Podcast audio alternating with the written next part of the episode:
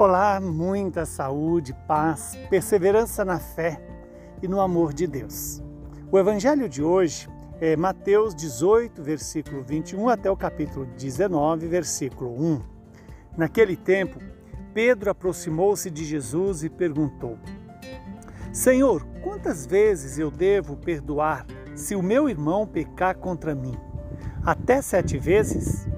Jesus respondeu: não te digo até sete vezes, mas até setenta vezes sete.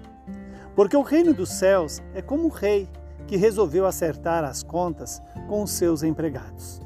Quando começou o acerto, trouxeram-lhe um que lhe devia uma enorme fortuna.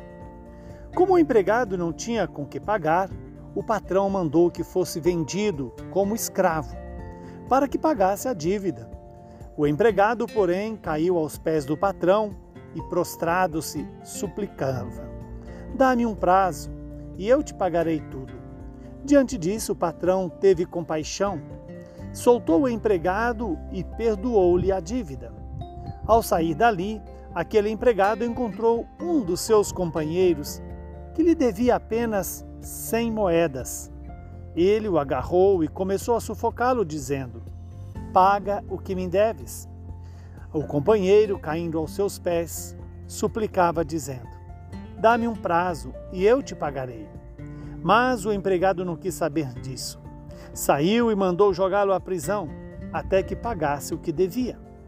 Vendo o que havia acontecido, os outros empregados ficaram muito tristes. Procuraram o patrão e lhe contaram tudo. Então o patrão mandou chamá-lo e lhe disse: Empregado perverso, eu te perdoei toda a tua dívida, porque tu me impediste.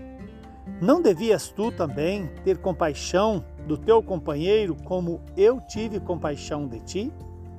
O patrão indignou-se e mandou entregar aquele empregado aos torturadores, até que pagasse toda a sua dívida.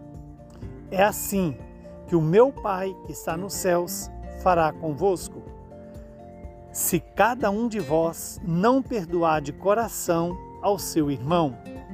Ao terminar estes discursos, Jesus deixou a Galiléia e veio para o território da Judéia, além do Jordão.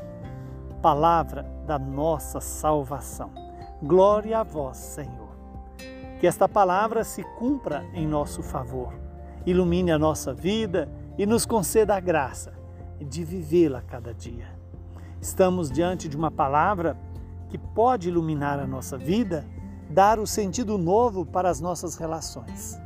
Quando Jesus é perguntado por Pedro quantas vezes eu devo perdoar o meu irmão até sete vezes, veja que Pedro estava indo além da medida usual do, das pessoas, porque dificilmente a gente chega até sete vezes a partir da nossa própria capacidade de perdoar.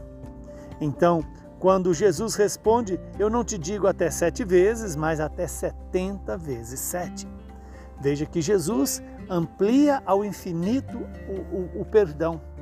Mas é bem verdade que somente aqueles né, que fazem a experiência de Pentecostes, a experiência do Espírito Santo, se tornam capazes de perdoar infinitamente. 70 vezes 7. É uma, um número que traz para nós a memória dos 49 dias é, que nos prepara para Pentecostes e no quinquagésimo dia nos faz sentir essa poderosa ação do Espírito Santo, que nos capacita para amar, perdoar, ter compaixão dos outros. Quando o Senhor hoje nos dá essa palavra, essa palavra vem para nos dizer: é possível perdoar. Veja quando Jesus conta essa parábola do homem, que, do patrão que resolveu acertar as contas e começou por aquele que devia uma fortuna.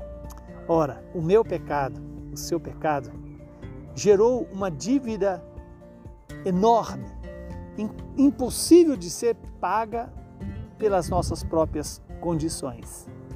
E o pecado que gerou essa dívida foi perdoado na sua totalidade por Jesus na sua encarnação, paixão, morte e ressurreição e cons é, completada, consagrada com a vinda do Espírito Santo.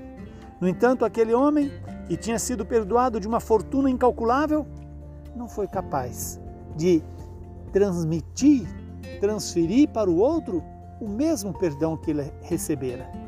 Que Deus nos dê essa graça de dar aos irmãos aquilo que Deus já tem nos dado. O perdão dos nossos pecados, que nos causa é, tanta alegria, deve também ser passado para os irmãos mais próximos, aqueles que porventura têm uma dívida menos do que de 100 moedas, mas uma bagatela comparada com a nossa dívida com o Senhor, consequente dos nossos pecados. Que o Deus Todo-Poderoso nos abençoe e nos proteja, Ele que é Pai, Filho e Espírito Santo. Hoje a igreja nos lembra a memória de Santa Clara, esta mulher tão vigorosa, tão poderosa na, na, na sua decisão de buscar imitar as virtudes da pobreza, da obediência e da castidade.